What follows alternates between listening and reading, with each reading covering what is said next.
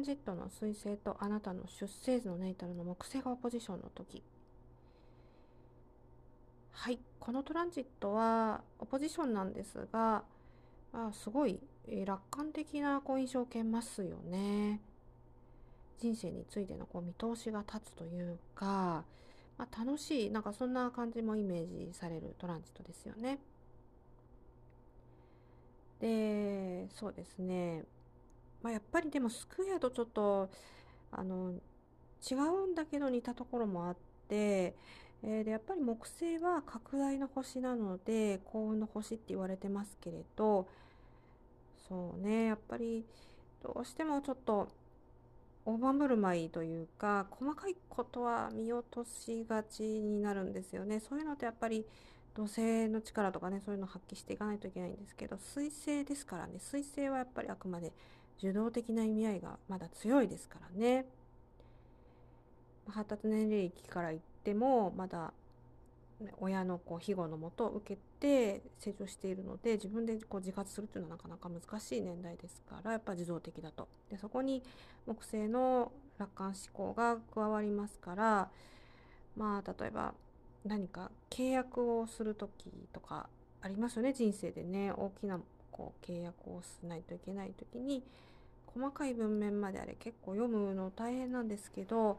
できればこのポジションの時っていうのはより一層気をつけて読んでいかれた方がいいんじゃないかなというふうに思いますね。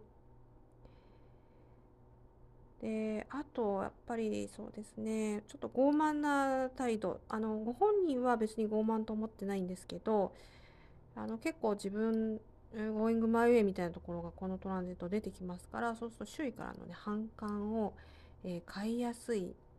部分が、えー、ございますのでちょっと注意をねその辺もされた方がいいかなというふうに思います。あのトランジットで、えー、読んでいく時に前からお話ししてるんですがやっぱり重要なことは、トランスサタニアンのまずトランジットねあの冥王星となんちゃらの組み合わせとかね。そういうのを一番メインに読んでいくっていうのがあって、まあ、冥王星海王星天王星っていうことになるんで、え、例えば冥王星と何か天体がヒットするトランジットと今回の水星と木星のポジションが絡んできた時はやっぱそれは冥王星の方がね圧倒的にもう、えー、自分の死後にまで影響が及ぶような天体ですからそっちを重視して見ていってでまあその次にね、まあ、例えば天王星と何かの絡みがあったら、えー、天王星と何かの絡みもその第2位で見ていく。で第3にこの水星とえ木星のポジションがあったらそれを読んでいく、えー、っていう形になりますね。で、読み方としてはまずはこう変にミックスせずにその、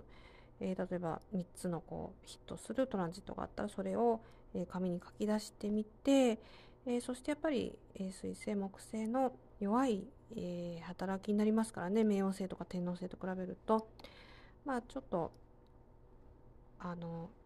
気をつけようかなみたいなちょっと傲慢な態度が出るといけないかなみたいなところを気をつけるっていうふうに、えー、読み方としてはしていくのが、えー、王道じゃないかなというふうに思っていますね。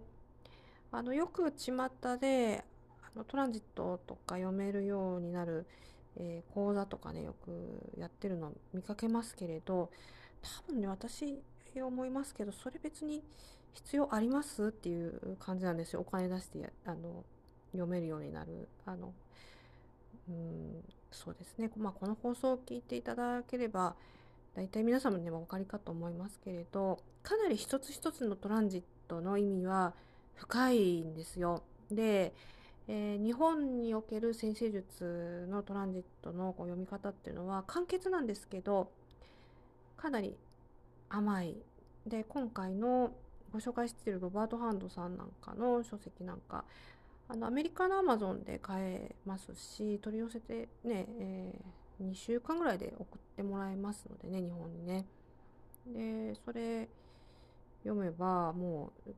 かなりまだ日本のこう、えー、1970年代とかにもここまで完成したトランジットの読みを、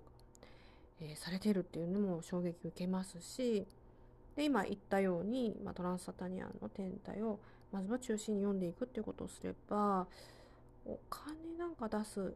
必要ってありますって個人的にはね思いますね。あとはね本当あのこの放送を引き続き聞いてくださればねまた確かに彗星とか、まあ、今後のね月とか太陽とかっていうのは本当に目まぐるしく変わっちゃうので、えー、放送する意味あるかなっていうふうにも思うかもしれないですけどまあでも一応ね最後までやるつもりでいますしその後はまたちょっと読み方みたいなのもねお伝えできたらいいかなと思ってますので引き続き応援の方よろしくお願いします。